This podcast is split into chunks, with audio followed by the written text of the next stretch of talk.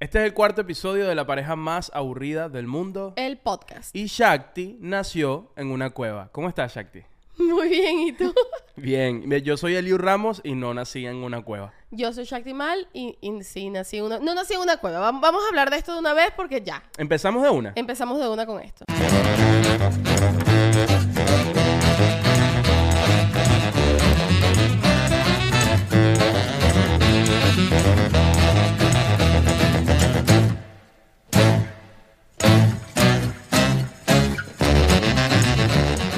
Remonta al año 1996 en España, Tenerife. Ah, por eso es que tu correo es shaktimal, ar- ah, shaktimal96. ¿no? Eli, ¿no puedes decir mi correo en internet? Ah, ¿no? No, y si la gente me empieza a mandar correos. Ok, el correo de Shakti no es shaktimal96, ¿ok? Ok. Seguimos. Bueno, en el año 1996, en la ciudad de Tenerife, en las Islas Canarias. Ok, ya tenemos información. Todo empezó en Tenerife. Ok. En las Islas Canarias. eh, mi mamá y mi papá Hicieron el amor. también, pero no, yo creo que, bueno, allá también lo deben haber hecho, pero eh, yo fui hecha, no creo que fue en, creo que fue en Venezuela. Ok.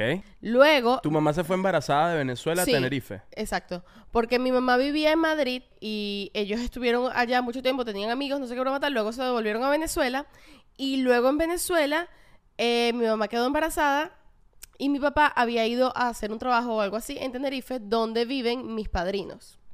Ok. Mis padrinos son de Tenerife. Son los dueños de la cueva. No son los dueños de la cueva, Ok, yo pero estoy bueno. tratando aquí de... Estoy tratando de, de, de- de qué pasó allí. Ok, entonces, eh, nada, mi mamá se enter- o sea, quedó embarazada, no sé qué broma tal, entonces se fue para Tenerife con mi papá, que había ido unos meses a hacer un trabajo y ella decidió irse también. Y se quedaron allá. Para ese momento, Y mis tu papá le dijo, vente que encontré casa.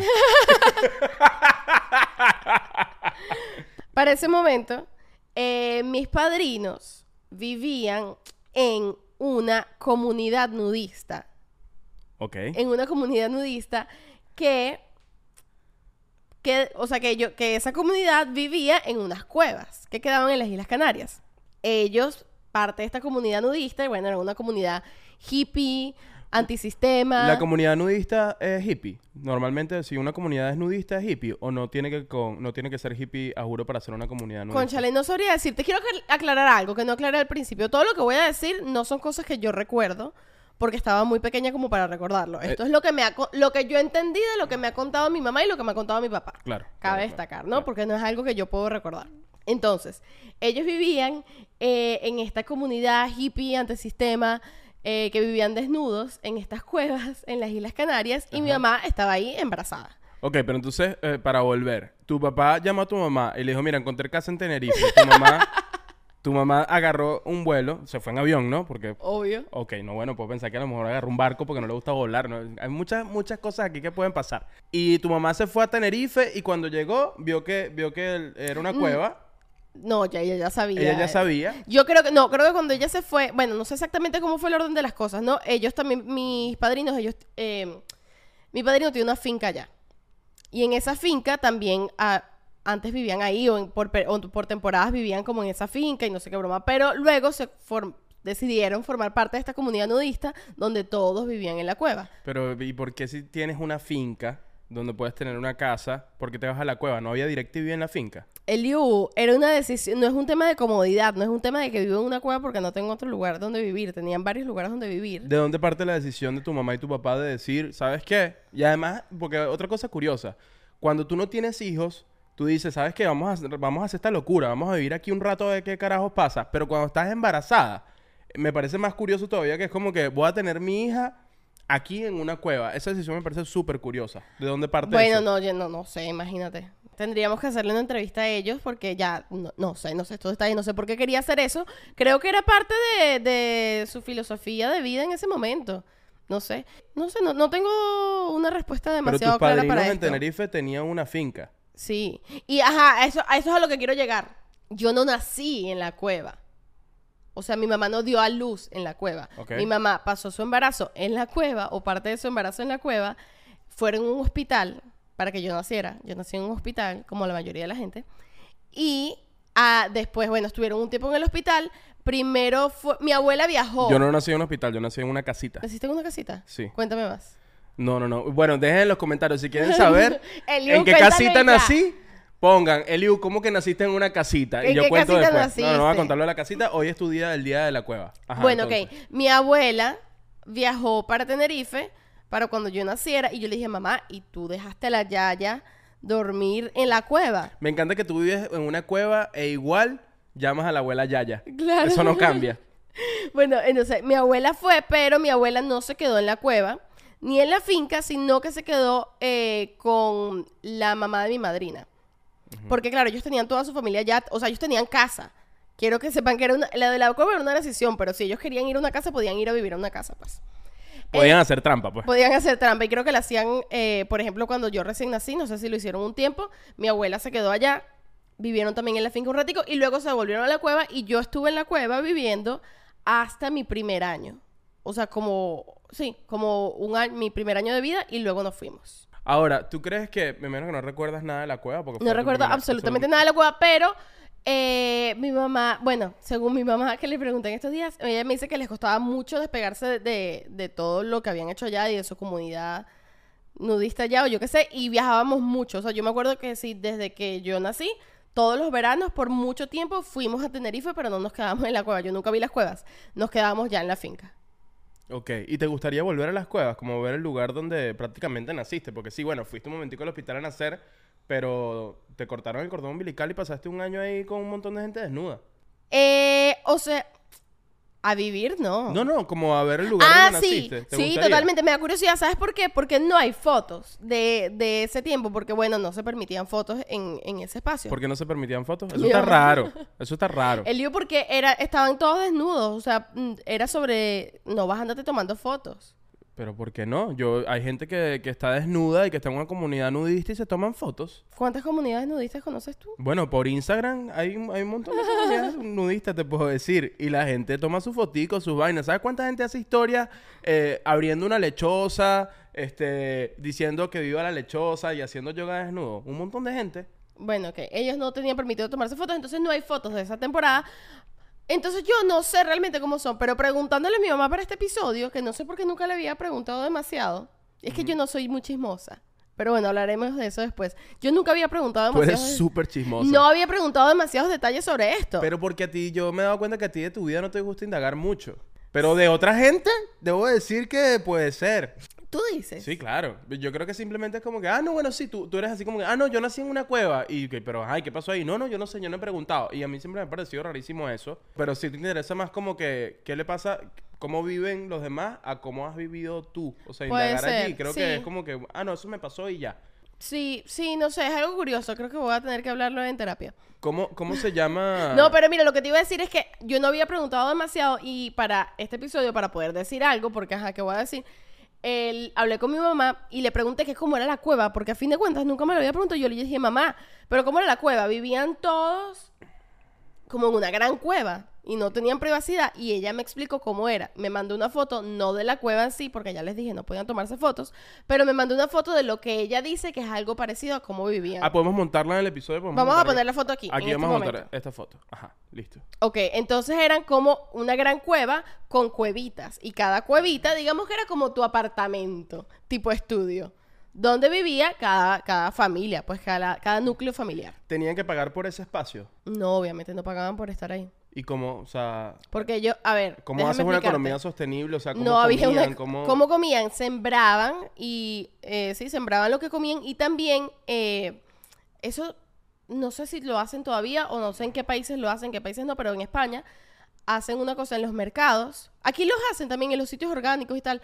Como que cuando la comida, antes de que se vaya a dañar, como que suponte, en dos días se va a vencer esto, la regalan y no botan la comida. Entonces ellos iban a estos sitios donde estaban regalando la comida antes de que se venciera y la iban, la recogían y comían esa comida o si no sembraban cosas.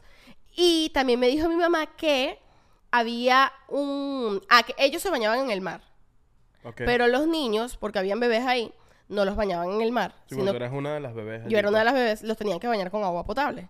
Entonces, robaban el... Había un campo de golf muy cerca. Ya. Entonces robaban el agua del campo de golf Y con ese agua potable bañaban a los niños. Me encanta que eh, tu papá y tu mamá en ese momento eran prácticamente parte de una canción de una banda de punk comunista. Co- ¿Cómo así? Claro que sí, o sea, todo eso es una canción de una banda punk comunista española, pues, o sea, es como que vivían en una cueva, desnudos, robaban agua potable de los capitalistas que jugaban golf al lado. Sí. Es muy, es muy Sí, es muy punk así. comunista. Es muy punk. Era, creo que era muy punk. Y bueno, y es lo que te digo, era una, co- era una comunidad antisistema. Ujú. Creo que... Y bueno, se, me imagino que se metían en muchos problemas también. Pues no lo estoy recomendando, solo estoy contando. No, pero yo creo, pero es interesante porque además tus papás, por lo que narras, viviste un año allí. Eh, eso quiere decir que realmente ellos lo que hicieron fue como vivir esa experiencia. Porque Sí, claro. pasaron un año y habrán tomado lo que les gustó, lo que no les gustó, y después decidieron, curiosamente, vivir en una casa. No, porque ¿sabes qué pasa? Me dijo mi mamá que eh, eh, había, tenían muchos problemas. Era un tema muy político. Ah, hablemos de los problemas. ¿Cuáles- qué- Escucha, qué- era, no, era, era un, era un tema muy político. Entonces, eh, como que los hippies de la cueva, pues estaban muy rayados porque era una gente del sistema. No, bueno, todo este asunto. Muy rayados. Rayados con el resto de la comunidad que vive ahí. Wow, ¿qué tipo de español tienes tú? Rayados, yo pensé que están como cuadrados, así como con No, cuadritos. hay Eliu. O sea, rayados de, de... Coño, que te rayaste. No, Ah, ya me acuerdo. Sí, tengo, tenía tiempo que no escuchaba Ay, el, eso. el gringo. El, el- excuse me. I'm Él sorry. yo solo habla inglés ahora. I live in United States. I live in United States. I don't know what you're talking about. I don't know what you're talking about. I'm sorry. Muchacho, ¿qué es esto? Ajá, el punto es que nada, ellos, eh, como que esa comunidad estaba muy rayada ya y ellos a nivel artístico querían hacer cosas y ya no las estaban pudiendo hacer porque estaban medio tachados por ser parte de esto. De esta comunidad. De esta comunidad, un, entonces- tenían un nombre. No lo sé, pero eh, nada, ellos querían explorar más eh, cosas a nivel artístico y ya no lo estaban pudiendo hacer allá por todo este tema de la comunidad nudista que los limitaba mucho y por eso fue que se devolvieron a Venezuela. Mensaje que en las historias de Instagram yo pregunté qué querían saber sobre esta historia de la cueva y una de las preguntas más interesantes fue eh, si formaste parte de un ritual de cueva, de comunidad, o sea, a- a- ¿tenías No, algún tipo no, de no ritual? había, no era algo religioso. Creo que en tal caso podría ser algo más eh, político que religioso. No era, no tenían, no tenían ningún tipo de religión, o cada quien tenía su religión, pero no había ningún asunto religioso ahí, sino filosófico, eh, con temas sociales, pues. Pero filosófico y religioso es exactamente lo mismo. Bueno, pero no podías decir como que, mira, este era judío. Mi- Mira cómo hablo con esta era- vehemencia y esta seguridad. Ey, filosófico y religioso. Exactamente lo mismo. Dios te bendiga. Ajá. Bueno, no, no había ningún asunto religioso. Ok, ok, ok, ok. El- el- a mí me parece muy interesante de toda esta historia de la cueva. Me parece muy interesante la, la naturalidad con la que, por ejemplo, tu mamá me habló de esto y de, y de cómo me enteré y cómo para ti era como que esto no es un cuento. Es como para ti esto, eso no era una historia interesante. Es como que, ¿cómo no estás monetizando esta historia de la cueva? Y eso me parece muy interesante. Porque tú sabes que yo creo que todo el mundo tiene historias monetizables. O sea, todo el mundo en su vida, tu vida es un gran chisme, ¿me entiendes? Y claro, para ti es algo tan natural. Bueno, yo nací ahí, ¿me entiendes? No puede ser algo raro para mí. No, Claro. O sea, no es algo raro para mí porque yo nací ahí. Claro. Pero tú, que naciste en una casita, te es raro que yo haya nacido en una cueva. Nací en un hospital, nací en una cueva. Pero que bueno, que haya vivido un año en una cueva. Entonces, para ti es un chisme, lo que para mí es algo natural. No, pero- Así como para mí puede ser un chisme algo tuyo. O sea, algo que... Algo tuyo que sea muy distinto a mí o que yo nunca haya visto en mi vida, me es un chisme o me es curioso. Sí, pero en la comunidad occidental. eh, La gente no vive en cuevas. No, exacto, exacto. Entonces yo vengo de una familia eh, venezolana conservadora católica que escucha gaitas en diciembre, ¿me Claro. entiendes? O sea, mi familia es una cuña de Coca-Cola. Claro, sí. Entonces, en ese sentido, eh, la gente, eh, la gente eso le parece mucho más normal porque en el occidente eso Es lo más común, típico, es claro. lo más común. Entonces, este, pero cuando tú y yo empezamos a salir, yo me di cuenta que a ti las cosas de mi casa y las cosas que, eh, sí, que la parte Eran raras, te ya- parecía raro y era, y era como que, Shakti, pero aquí, aquí eh, en, en- en- en el occidente, lo, no en el occidente, pues, o sea, como para la mayoría de las familias, lo raro eres tú viviendo en una cueva. Sí, por supuesto. Ay, pero y, digo había- raro, y digo raro, no, no quiero que se, se entienda como término negativo ni No, positivo, no, sino como no que- común. No, eh, no Claro. común, es, es curioso, ¿sí? Claro, pero a mí me pasaba que muchas cosas que yo veía que tú hacías como que normales, yo decía, ¿qué es esto? ¿Qué estás haciendo? Sí, sí, sí, sí. sí. Y tú, ¿qué esto es normal? Y yo, ¿normal para quién? Y, Elio, ¿por qué comes con un cubierto y un cuchillo? Elio, ¿por qué tienes ropa? Porque todos en tu casa tienen ropa. Sí, ¿por qué? Sí, porque... que el primer día que fuimos a la playa, tú fuiste, de- te, montaste, Y yo desnuda. te montaste en el carro desnuda. No, vamos a la playa, y que, pero no te vas a meter a baño. No, yo vivía en una cueva, en una playa, yo vivía desnuda. Mira, ¿sabes que Yo me acuerdo que, que mis padrinos decían que ellos eh, son hijos de la montaña, ¿no? Del, del volcán, de la naturaleza, todo este asunto. Que es el Teide, ¿no? El volcán en, ajá, el volcán allá en las Islas Canarias se llama el Teide y es un volcán, bueno, no sé cuánto mide, es muy alto.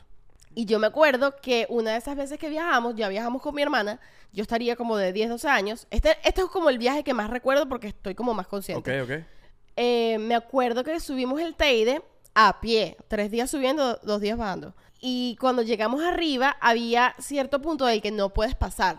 Como que, bueno, porque es un volcán, ¿no? Entonces está como cercado. Pero como ellos son amigos de la montaña, la montaña les dio permiso, le pedimos permiso. Lo que son unos malandros, ¿vale? No, chico, respeta.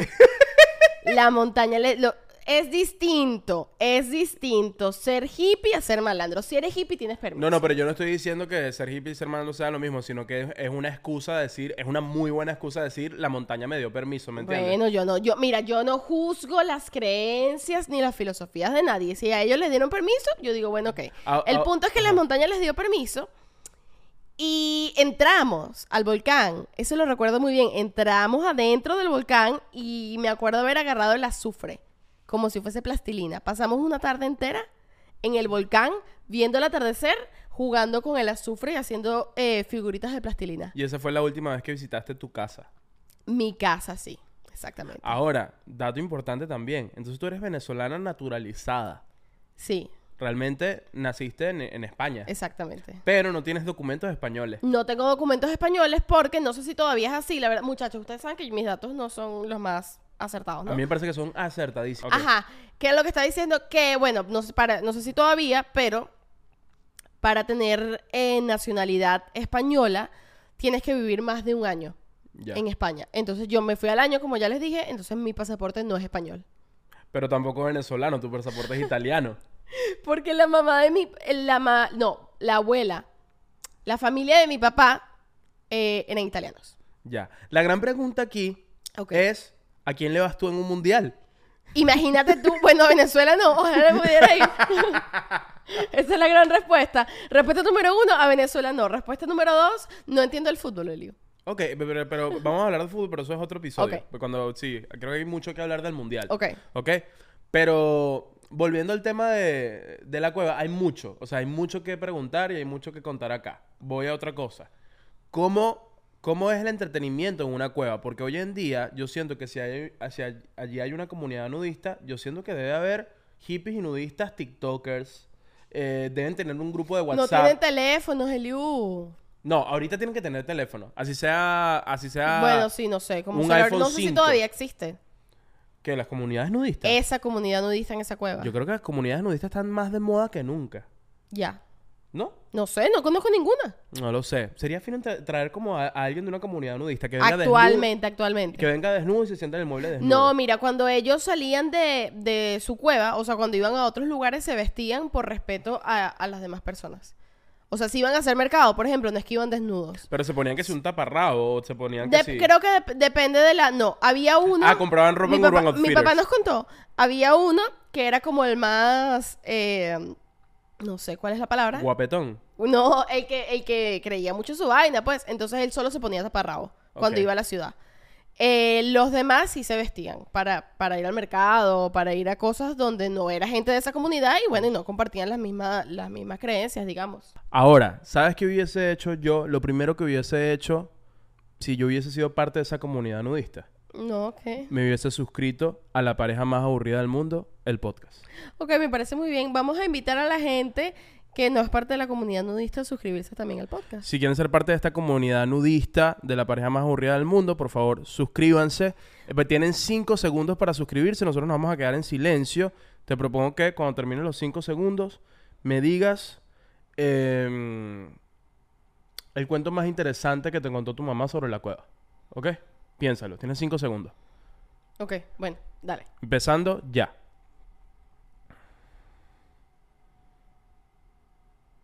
Listo.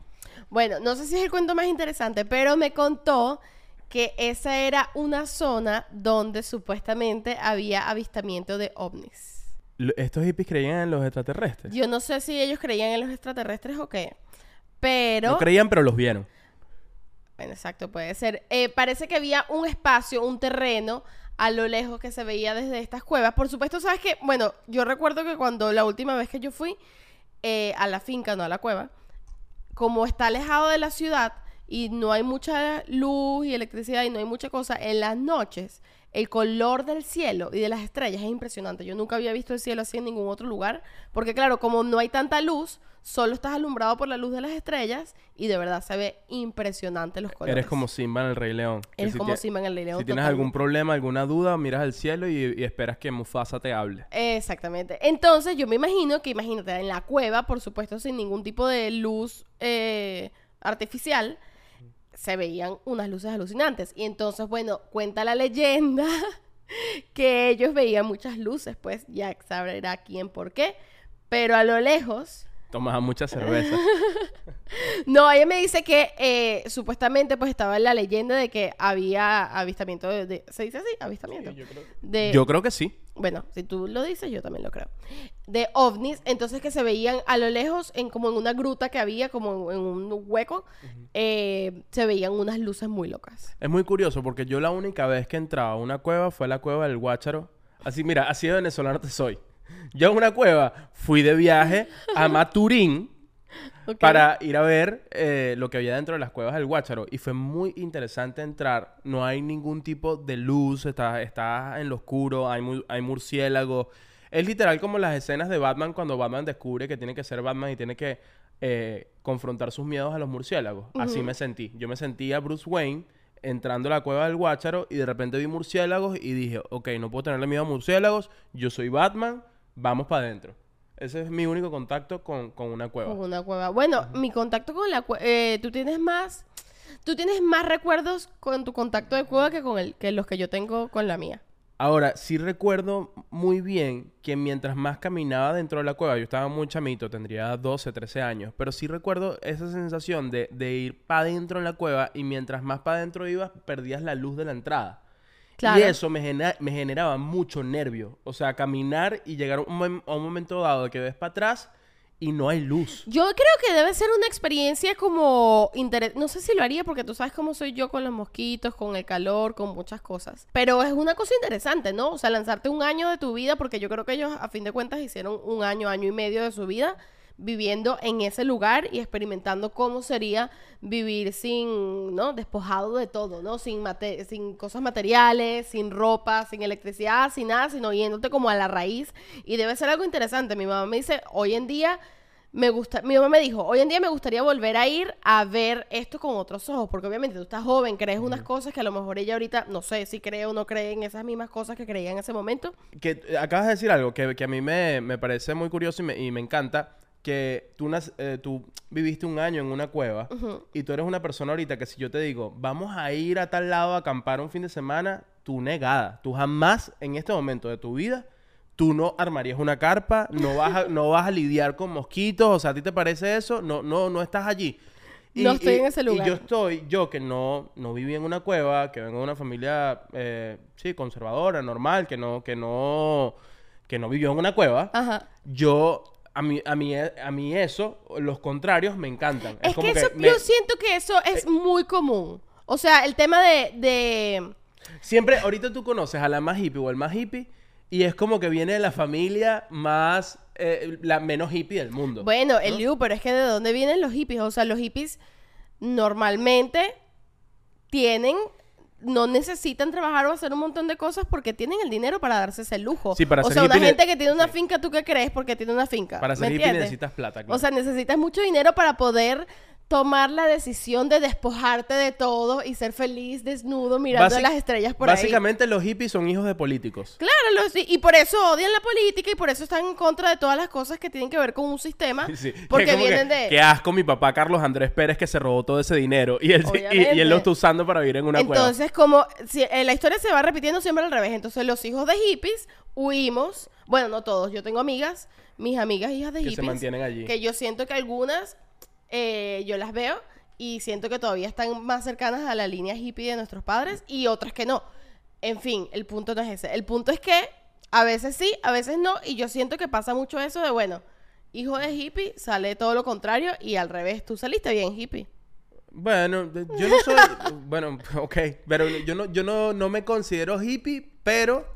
Este. Sí, yo, o sea, yo no viviría en una cueva. Pero sí me interesa full como que, coño, vamos a ir a acampar o vamos a ir. Es, eso de ir a un sitio donde ver un cielo Pero sientes estrellado que es que así. lo hiciste poco. O sea, es que yo siento que, que, el- que con mis papás, chiquita, hice mucho esas cosas. Como que vamos a acampar en la playa, vamos a ta- qué tal, vamos a... Como esas, No, esas mi- experiencias las viví Mis full. papás eran súper lanzados, pero no era de vivir un año en un lugar. Yo, yo fui Claro. a. Fíjate, fuimos a las cuevas del Guácharo. Yo fui, eh, fui un fin de semana. Lanzados, lanzados. Esa gente arriesgada. Fuimos, fuimos a Guaroguariquito. ¿Tú has ido a Guaroguariquito?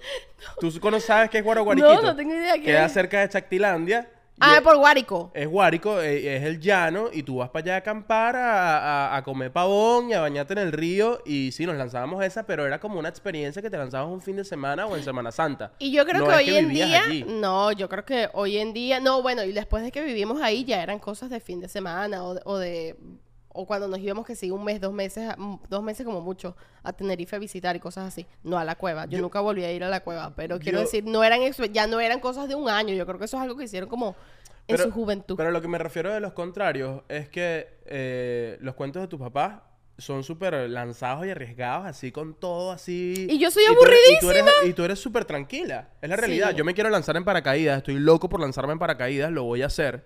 Este. Y tú, y tú no. O sea, tú como que no, yo no voy a hacer eso. Bueno, con la lanzada del paracaídas, ya te he dicho que me pasa una cosa que es la siguiente. No lo quiero hacer, me da miedo, siento que no lo necesito en este momento de mi vida, pero si vas a ir a lanzarte en paracaídas, yo también voy a ir a lanzarme en lo paracaídas. harías por presión social. Lo haría, pues. no por presión social, sino porque sé que cuando tú vayas, ok, voy a ir ahorita, ya no vamos, tú no vas a volver a ir después de lanzarte una vez. Y es como que, bueno, si no lo hago ahorita es por estúpida y yo no voy a ser la estúpida que tuvo la oportunidad de lanzarse en paracaídas y no lo hizo. Tampoco soy, o sea, soy aburrida, pero no estúpida. Este. Pero sí, eso, el tema de, de los papás y los hijos eh, que siguen los pasos o los que buscan todos los... Bueno, Lo No común voy a es- decir esto. siempre, tienes, siempre tienes dos hijos, ¿no? No siempre tienes dos hijos, pero si tú tienes dos hijos, siempre hay uno que te sigue los pasos tal cual y hay otro que, que tú abres la boca y te odia. Es como que no quiero hacer nada de lo que tú haces, no quiero pensar como tú piensas, no quiero... Es como... ¿tú crees? Yo no sé si hay... ah, capaz los dos hijos o los tres hijos que tengas todos son distintos o, o sea, todos son distintos a esa... Bueno, yo siento contigo y tu, y tu hermana, yo siento que tú eres más cercana a tus papás en, en la forma de vivir, en la forma de pensar. y ¿Quieres si- que yo soy más hippie que ella? Yo siento que tú eres, a pesar de que tú no, no, no acamparías, Claro. Yo, tú eres, exacto. Fíjate, yo soy súper nudista. A mí me encanta estar desnudo en la casa. Ok. Y yo siento, no lo daría en una cueva, pero yo me baño y qué sabroso secarte con el aire acondicionado y Mm. como caminando en la casa y así como, ¿sabes? Con la, con, así tipo natural, ¿me Mira, entiendes? me acordaste Y me de encanta algo. dormir desnudo, ¿me entiendes? Es verdad. Estás dando tus primeros pasos. Ahora, debo decir, el cuento de la cueva, 20 puntos. Qué buen chisme. Muchas de verdad. gracias. Sabes que yo tenía... Aplausos para ti el cuento de la cueva. Ok. Gracias. Sabes que yo estaba un poco pudorosa. Yo no, ¿ves? En eso soy pudorosa, en contar mis cosas. Y no pensaba que quería contar este cuento y no tan pronto, ¿no? En el episodio 4. No, pero está bien, creo que hiciste muy bien y creo que además buenísimo porque además hizo, eh, nos hizo mucho bien porque es un chisme y el chisme siempre hace bien, es positivo para la sociedad. Ok, cuéntame más. Bueno, el, el- sabes que el segundo tema de hoy es por qué amamos tanto el chisme, por qué nos gusta tanto el chisme, por qué nos hace bien. Y estaba investigando sobre el chisme y al parecer eh, el chisme mejora hasta nuestras defensas, la- el, el sistema inmunológico mejora cuando estás escuchando un buen chisme. Nos quita el estrés, este, si estamos tristes nos pone felices. O sea, si, ¿me entiendes? Entonces tú ahorita echando el cuento de la cueva, un montón de gente se puso feliz y yo también me puse feliz porque es que es un chisme, demasiado, es un demasiado buen chisme. Pero no te da nervios como que cuando a mí me pasa esto mucho, pues, que si do- cuento algo de mi vida o doy como detalles de mí a otra gente me pone nerviosa porque no quiero que tengan información sobre mí y entonces esto es va a sonar loco, pero no quiero que la gente tenga información sobre mí porque eh, eso me hace saber que si la gente sabe cosas sobre mí voy a estar en la boca de esa gente y la y voy a hacer un chisme y la gente es mala. Yo creo que me encanta estar en boca de la gente, la verdad. Sea bien o, o A mí, para bien o a para mí mal. me, me, me- me- da igual. Es como que... Es que yo siento que el control de mi vida lo tengo yo. Y yo veré qué me afecta de lo que dicen de mí y lo que no dicen de mí. Si a mí alguien me dice, coño, que me contaron que tú eres no sé qué vaina. Bueno, o sea, eh, ajá, ¿lo crees o no lo crees? ¿Me quieres preguntar a mí? ¿Tú quieres saber algo sobre mí? Pregúntame. Pregúntame. Porque, porque es que, eh, mira, y ahorita con las redes sociales, todo lo que tú puedes decir se puede malinterpretar. Entonces, todo el mundo puede salir por ahí. ¿Qué bolas el you? ¿Qué piensas así o qué piensas asado? ¿Qué vas a saber tú cómo pienso yo? Tienes que preguntarme a mí para saber si eso es verdad. Si tú no me preguntaste a mí, eso es un chisme. No, y además con las redes sociales pasa algo, que es que la gente cree que sabe más de ti de lo que realmente sabe, porque uno en las redes sociales, no, uno no digo nosotros dos, todo el mundo, muestra lo que quiere mostrar. Yo te estoy Obvio. dando la información controlada que yo te quiero dar. Hay un montón de información que no te estoy dando y no la vas a ver, no la vas a saber. Entonces, la imagen que tú tienes de mí es una imagen completamente creada por mí que yo te di a ti. Y la gente cree, es como que, ay, él no, como que el Liu no se dio cuenta que yo sé esto de él. Y yo, claro que me di cuenta, fue lo que yo te serví en el plato. No, pero también pasa que, que, que hay cosas que tú das una información, pero esa información va a ser interpretada. Ah, bueno, Entonces claro. tú das una información y tú piensas, ah, yo voy a dar esta información, pero realmente pasa por un montón de filtros y ahí es donde se convierte algo que para ti, yo di un pedacito de verdad, se convierte en un chisme. Porque Claro, voy- yo voy a interpretar lo que tú dijiste. Y vas a rellenar el espacio en blanco Obvio. también, ¿no? Porque yo te di un poquito y queda un espacio en blanco, entonces tú vas a venir a, a dibujo libre allá adentro. Sí, porque además lo que tú dices puede ser un hecho. Pero el hecho no es sabroso. Hay que convertirlo en un chisme. Hay que ponerle color. Hay que ponerle sabor. Eh, y como te decía, el chisme eh, es más... Es menos el daño que hace Que el bien que hace. que el bien que hace. Depende del chisme. No, yo creo que... yo Ah, bueno, hay dos tipos de, de chisme. El chisme malicioso es el que quiere separar gente. ¿Me entiendes? El que, el que se sienta aquí y te dice, coño, Shakti, este, qué bolas que tú estés con el Liu. ¿Por qué? Tú no sabías. El Liu hace dos años eh, casi asesina a una persona. Y es como que, ¿qué? Mira, Eh, o sea, la gente que inventa. Es- ese es el chisme malo, tú- malicioso. pero tú crees que, o sea, porque yo creo que un chisme nace, para mí, esta es la línea del- de, de vida del chisme. Yo vengo y te cuento algo a ti. Alguien más, supongamos que tú no eres mi esposo, supongamos que tú eres una persona, un conocido, un amigo. ¿ok? Ok, ok. Hola, mucho gusto. ¿Puedo ser tu primo? no.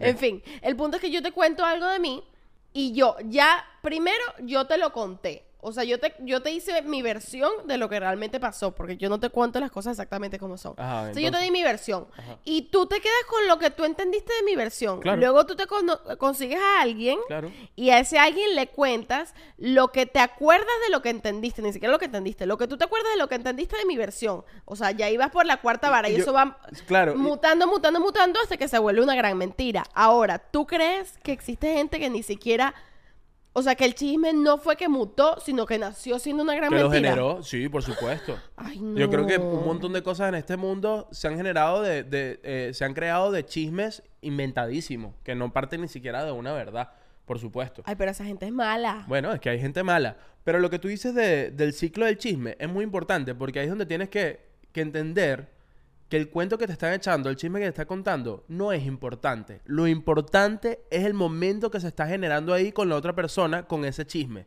Tú estás generando eh, confianza, se están riendo, se están divirtiendo, se están tomando el café, pero esa información como tal no es importante. Porque tú no tienes, realmente eso no es una información que te puede eh, funcionar. Es un chisme ya. Elio, pero tú dices que los chismes entonces unen familias, unen amistades. Yo siento que los, los chismes, hay, hay una línea muy delgada porque el chisme une, pero también separa. Una y separa, porque yo creo que eso que tú estás diciendo lo puedo entender, que es como que, ay, no conozco mucho a esta persona, pero nos vamos a tomar un café y para romper el hielo le voy a contar un chisme. Y bueno, está chévere porque te vas a unir a esa otra persona, pero si ese chisme que para ti es inofensivo le hace daño a un tercero, Eliu, tienes que ser más consciente. No, pero es donde, ahí es donde yo, ahí es donde yo te digo. Primero, todos somos chismosos, no es un tema de que no, la gente chismosa, todos, Todos somos somos chismosos. El tema es, cuando tú generas una conversación, es muy distinto hablar paja de una persona. Y, y, bueno, hay gente que No habla es lo paja- mismo. Hablar paja de una persona que todos hablamos paja. Claro. Pero, por ejemplo, hay, verga, que ayer te vieron con tu mejor amiga y hoy estás con otra persona hablando paja de tu mejor amiga y, y esa persona sabe que es tu mejor amiga, es como que, verga, ya va, Mira. espérate, esto está, esto está fuerte. Yo creo que la regla para hablar paja es la siguiente. Para mí, funciona de esta manera. Tú no puedes, por lo menos con tus amigos, mínimo, no le vas a decir nada a una persona que no le dirías a esa persona en la cara.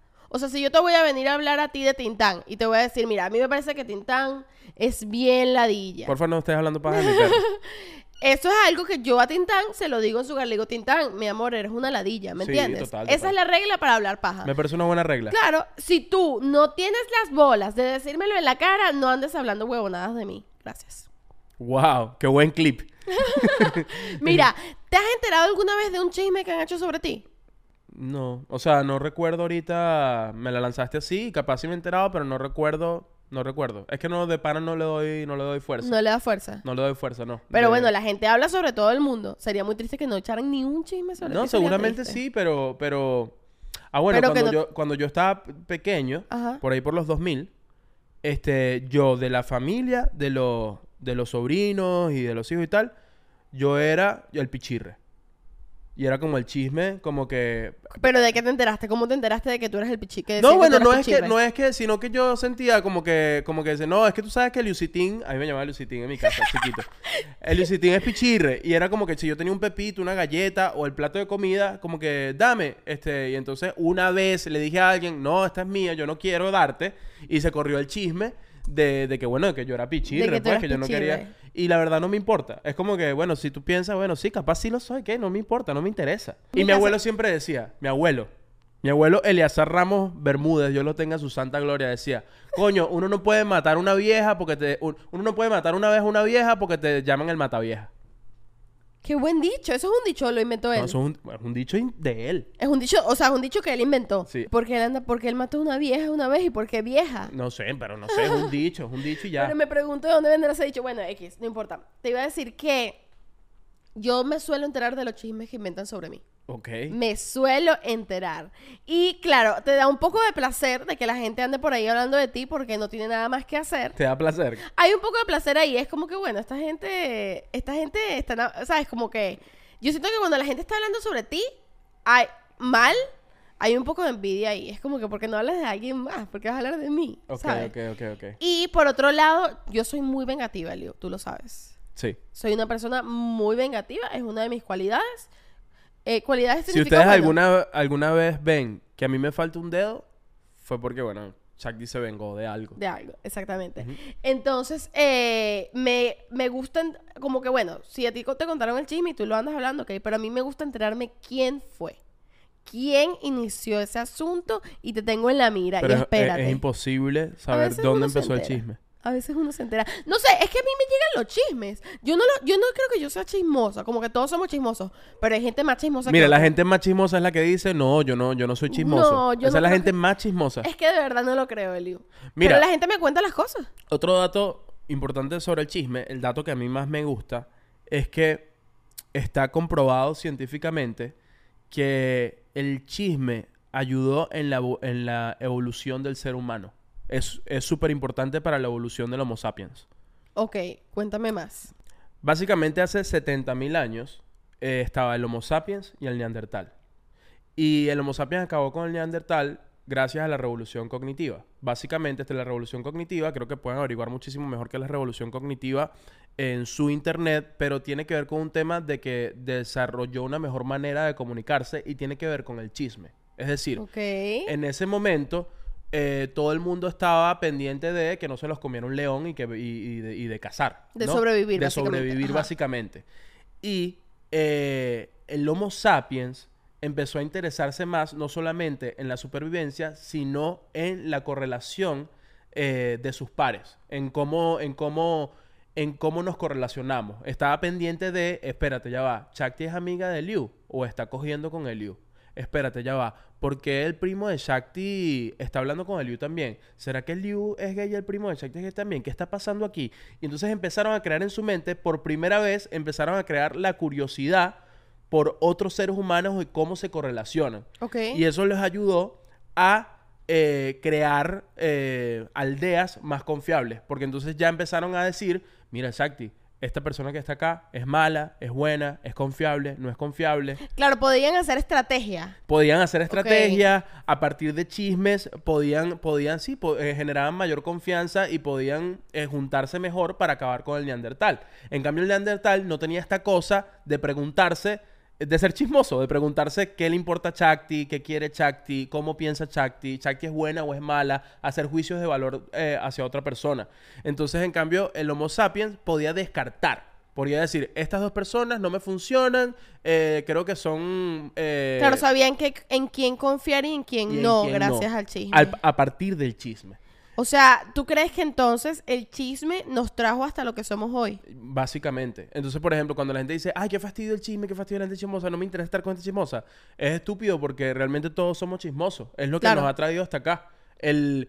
Porque, de hecho, esto lo saqué de un libro que se llama eh, Sapiens, de animales, de, de animales a dioses, de Yuval Harari. Buenísimo, se los recomiendo.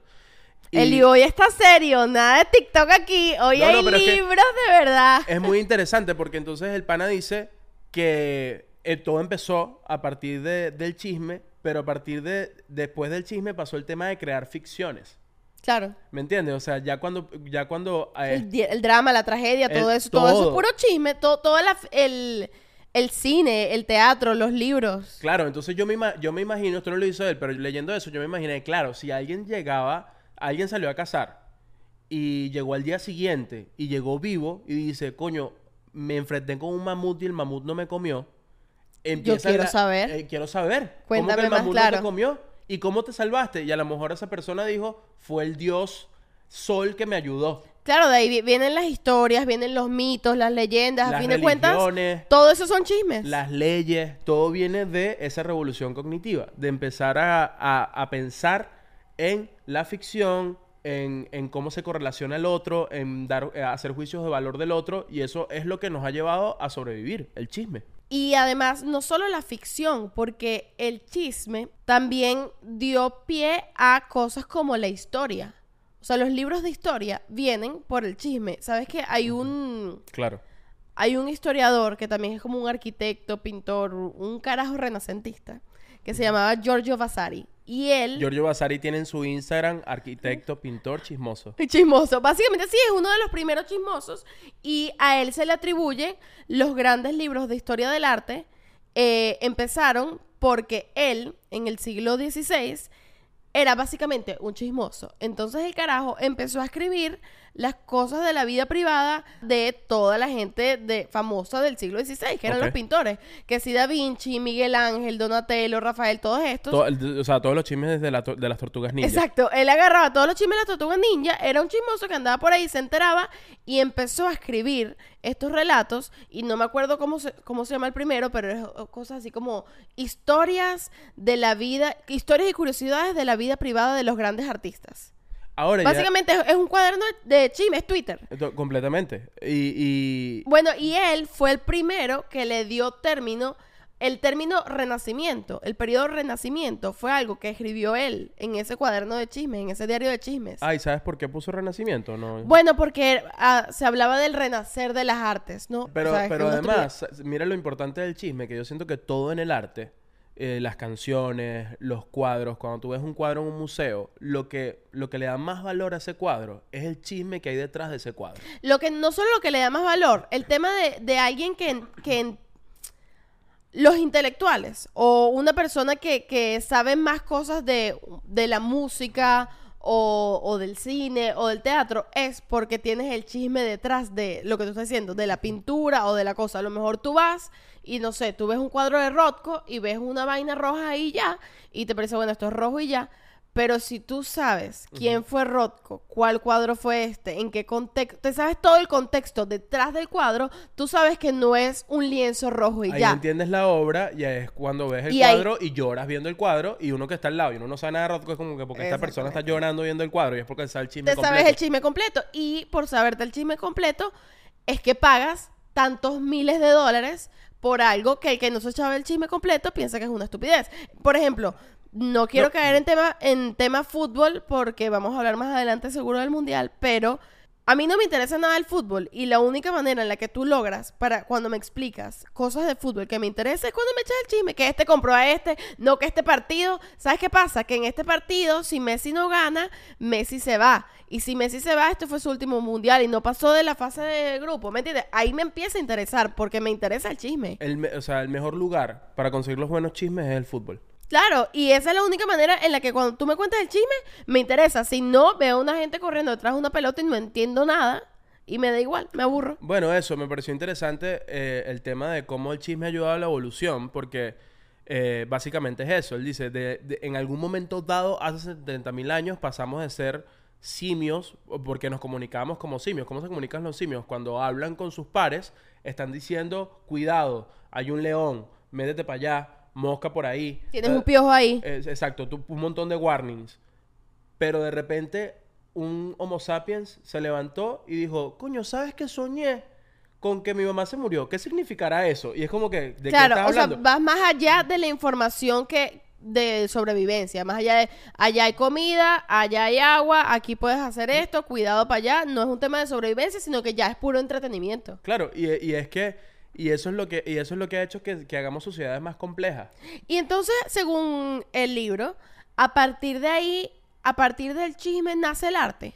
Sí, de, sí, de hecho, bueno, es que nace todo, pero Claro. la primera pieza que se hizo como arte fue el hombre tigre. ¿Ok? Y es una persona tallada en madera, una persona, eh, un- una, una escultura que tiene cuerpo de persona, pero tiene cabeza de tigre. Ok. Entonces, en el libro dicen, esto, esta es la primera pieza que un ser humano hizo. Y tú piensas, verá, qué bola es la primera persona que pensó, coño, voy a hacer un cuerpo con cabeza de tigre, porque eso no está en la realidad, se lo imaginó. Claro, ya no es algo funcional No, es y algo- por eso comienza a ser arte. y es donde, y, es, y a partir de ese momento, eh, los humanos somos como somos, que es que podemos literal crear algo que no existe en la realidad, ¿no? Claro. Y es a partir del chisme. Y entonces, eh, él habla también de cómo a partir del chisme empezamos a realizar sociedades mucho más complejas, que antes eh, podían estar 150 personas en una aldea y después de ese número no se podía controlar. Y re- realizando mitos y leyendas, es que tú puedes tener co- controladas a más de mil, dos millones, diez millones, a toda la humanidad a partir de un cuento. O sea, Claro, y de ahí vienen las religiones también. de ahí vienen las religiones, de ahí vienen eh, las filosofías de vida. Y que- La y- política, La todo. política, el decir, mira, aquí pensamos así y esto es así aquí y tú tienes que creer en eso para que Y cuando la te vida preguntan funcione. por qué, te echan el chisme. Y Y cuando pero porque yo tengo que creer todo esto, bueno, porque había un señor una vez que andaba paseando por ahí y bueno, le robaron la cartera, yo qué sé. Total.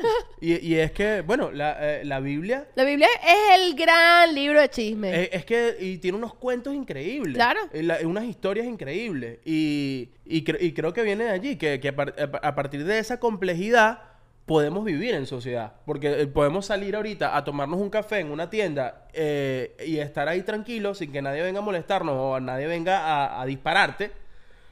Porque es que hicimos un consenso de un montón de ficciones que nos hemos creado eh, en, en- en el tiempo, pues. Y que recho. mm, Está, mira- está como mira- intenso este episodio, Sí, está bueno, pero. así De verdad, fue. discúlpenos, pero bueno, cogió para allá y bueno, espero que, que no esté tan... Así somos tan- nosotros, sí, así sí, somos nosotros, sí. muchachos. Pero pensando en eso, qué interesante porque ahí, cuando te pones a pensar en todas esas cosas, puedes a lo mejor entender por qué unos hippies en el 96 deciden eh, salirse de, de, ok, está toda esta ficción y por toda esta ficción yo compro este sistema.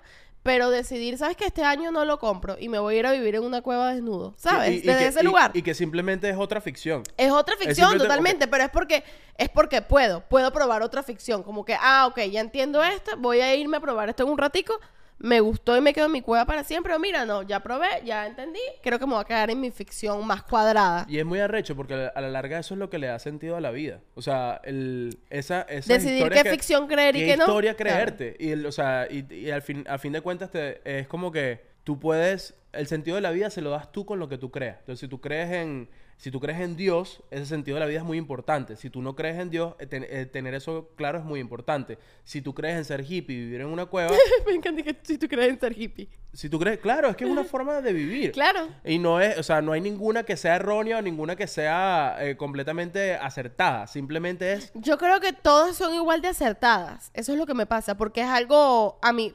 Claro, esto tiene que ver como un poco más con la religión, ¿no? Pero yo siento que ningún.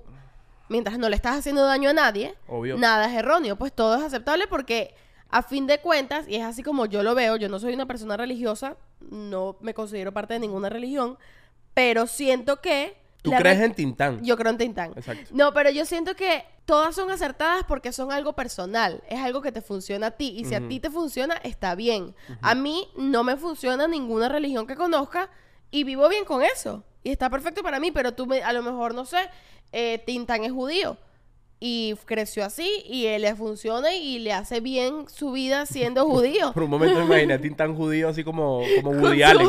Me lo imaginé con unos lentecitos caminando por Brooklyn pensando en el existencialismo. El punto es que a mí me pa- lo que lo que quiero decir es que si a ti te funciona, eso está bien. Ninguna es mejor que otra y ninguna es verdad y ninguna otra es mentira. Este episodio está intenso. Sí, completa. Lánzate un chiste ahí, un chiste ahí rapidito. Para decir ¿Tú no sabes chistes? ¿Sabes que yo nunca he sido como de contar así chistes, chistes? Eliu. Ok, sí tengo chistes. Mira, Quise qué mentir. Quiso mentir, pero yo, yo- mira, en este podcast no se dicen mentiras. Yo soy lo que tú estabas diciendo que tú eras. No me haces ningún chiste, no, No, yo soy tengo de chistes, pero es que la mayoría de mis chistes son chistes maracuchos de mi casa. Eliu, pero, ok. Sí, no tengo... Eliu quiere ser maracucho, pero Eliu Mira, no es maracucho. los chistes... Eso es un chisme, ¿Cómo que- chisme. cómo Eliu que no, es soy maracucho. Yo soy maracucho. Yo soy tan maracucho como eres tú venezolana. Eliu, ¿qué dice mi camisa? El paraíso, que para alguien que vive fuera de Caracas puede ser cualquier lugar. Pero para los que las que somos de Caracas, que sí sabemos qué es esto, qué es el paraíso. El, el Mi pa- tierra, porque yo soy parroquia del paraíso. Este, volviendo al tema de- del chisme, eh, está comprobado científicamente que, pa- que pasamos hablando sobre chismes 54 minutos al día por lo menos. Me parece poco. Yo creo que pasamos más. 54 minutos. Ujú. En 54 minutos.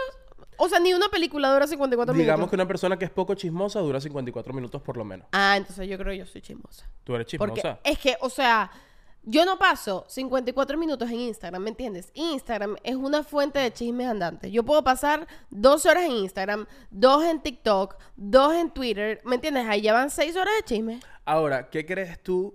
Eh, ¿Cuáles son las características de un buen chisme? Mira, yo creo que todo tiene potencial de buen chisme, pero no todo el mundo es buen chismoso. Qué triste cuando una persona no puede contar un, Mira, un buen yo no diré quién, no diré quién, pero la persona que me escuche sabrá quién es. ¿Estás hablando de mí? No, no estoy hablando Ah, de ti. me- Luego- me iba a luego sentir te- súper ¿Quieres que te diga al oído quién? No, no, no. Ok. Em, no sabe echar chismes. Y es así como que, ajá, échame el chisme. Y te dicen, suponte, te voy a meter el chisme. Yo, yo soy la que te está contando el chisme. Eliu, eh, ¿sabes qué me contaron? Que vino Tintán y mató a un peluche. ¿Y entonces? Y tú me dices, ajá, pero ¿cómo así? O sea, ¿cómo que lo mató? No, sí, parece que lo mató, pero, pero fue sin querer.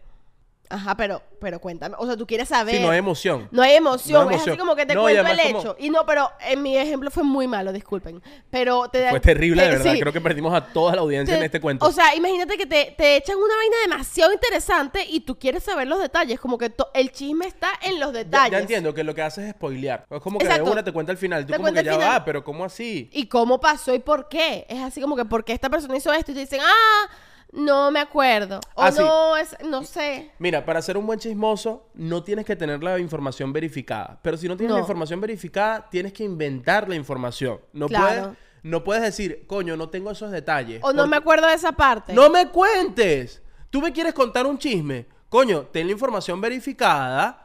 O si no tienes la información verificada, inventa. Aclara tus fuentes. Eh, eh, ah, Inventa el chisme porque yo necesito de ese chisme que tú me estás contando. Ya me emocionaste. Ya cuando tú llegas y dices, coño, Liu, te enteraste. Fulanito le montó cachos a fulanita.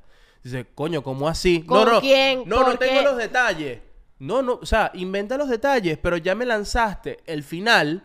Me tienes que echar el cuento bien completo, si no, no me cuentes. Ahora, ojo ahí, porque también pasa que los detalles son muy buenos, pero luego al final no pasa nada y te quedas como que. Y entonces, ¿sabes? Como que eh, yo, yo hago eso mucho. Como que te empiezo a echar el cuento con unos detalles, me invento una broma y tú dices, ay, al final, ¿qué pasó? Y dices, no, ya, y yo, eso no, fue ya, todo". eso fue todo. No, eso, Eso también es no, malo. eso es. Eso es feo, cha, no puedes hacer eso. Eso es feo. Eso es muy feo. Porque vendes algo como chisme cuando realmente no es un chisme. Cuando realmente es una... Es una información. es una- no es ni una anécdota. Es como, sí, es como un comunicado oficial. es como que no.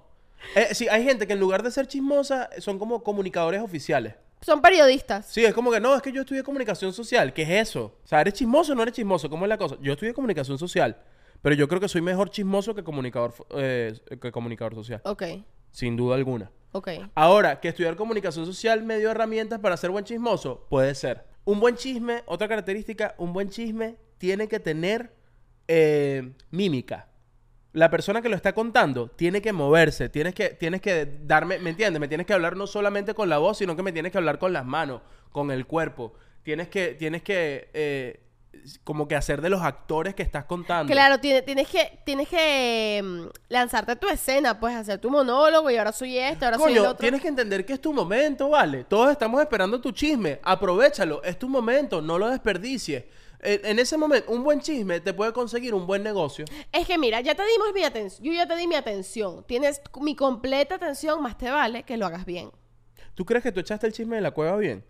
No, no no, creo que no creo que lo eche nada bien, sobre todo porque primero no es un chisme mío, tipo que no tengo todos los detalles, como que lo viví pero no no, lo- y no- y cuenta. no inventaste. Y no inventé porque no quería ser irresponsable porque mi mamá ve el podcast, entonces a lo mejor me iba a regañar. Ay, ¿qué pasó? Te hace así, te hace así. no voy a cortar esto, lo voy a dejar. Déjalo. No, o sea, no, porque, conchale, me parece irresponsable andar diciendo una cosa que no es. Y esto es internet, la gente puede decir, ¿sabes? No, no me gusta hablar de la otra gente y luego meter a la gente en una situación Ay, que ya, no Chacti, qué aburrida, eres muy mala chismosa. Bueno, sí. Es que yo ya te dije, yo no soy chismosa, el chismoso eres tú. No, tú eres chismosa, pero eres mala chismosa. Yo soy chismoso y soy un buen chismoso de verdad, verdad. Tú eres ese chismoso que es como que a mí me gusta escuchar el chisme, pero no me gusta colaborar. Mal chismoso. ¿vale? Irresponsable. Irresponsable. Si Eres tú eres un- chismoso, eres chismoso con todo. es verdad, no seas irresponsable. O lo eres o no lo eres. Mira, yo creo que ya estuvo bien de tanto chisme hoy. ¿No te quedan más chismes? No, creo que podemos Ay, cerrar. y- ajá, pero no dijimos cuál era el mejor chisme del año. ¿Cuál crees tú que sea el mejor chisme del año? Yo creo que el mejor chisme del año fue el juicio por difamación de Johnny Depp y Amber Heard. Eso es- fue, fue un buen chisme. Ese fue chisme porque tuvo de todo. Tuvo historia, tuvo mentira, tuvo, tuvo pasión, tuvo Sí. sangre, tuvo chistes, tuvo memes, tuvo TikToks. Hubo mucho video. Hubo parecía video. un podcast. Ese juicio parecía un podcast. Parecía un podcast, parecía una película. Conocíamos a los personajes, ambos son bellos. Siempre que las personas del chisme son bellas, hay, hay un buen. Es un plus. Es un plus. Yo creo que el mejor chisme del año fue que Mbappé no fue al Madrid. Porque nadie se esperaba ese chisme. Todo el mundo juraba que en verano Mbappé se iba a ir al Madrid y de repente llegó ese batacazo, ese coñazo de no, Mbappé se queda por millones de millones y de millones de dólares que le dieron en París, se queda en el Paris Saint Germain. Y es como que, ¿qué? Juramos que Mbappé iba a ser el Madrid y no lo fue. Yo creo que ese fue el mejor chisme del año. Yo, bueno, creo que eso está como. Digan ustedes en los comentarios cuál fue el mejor chisme del 2022. Y nada, para cerrar, sean buenos chismosos y suscríbanse. Los quiero.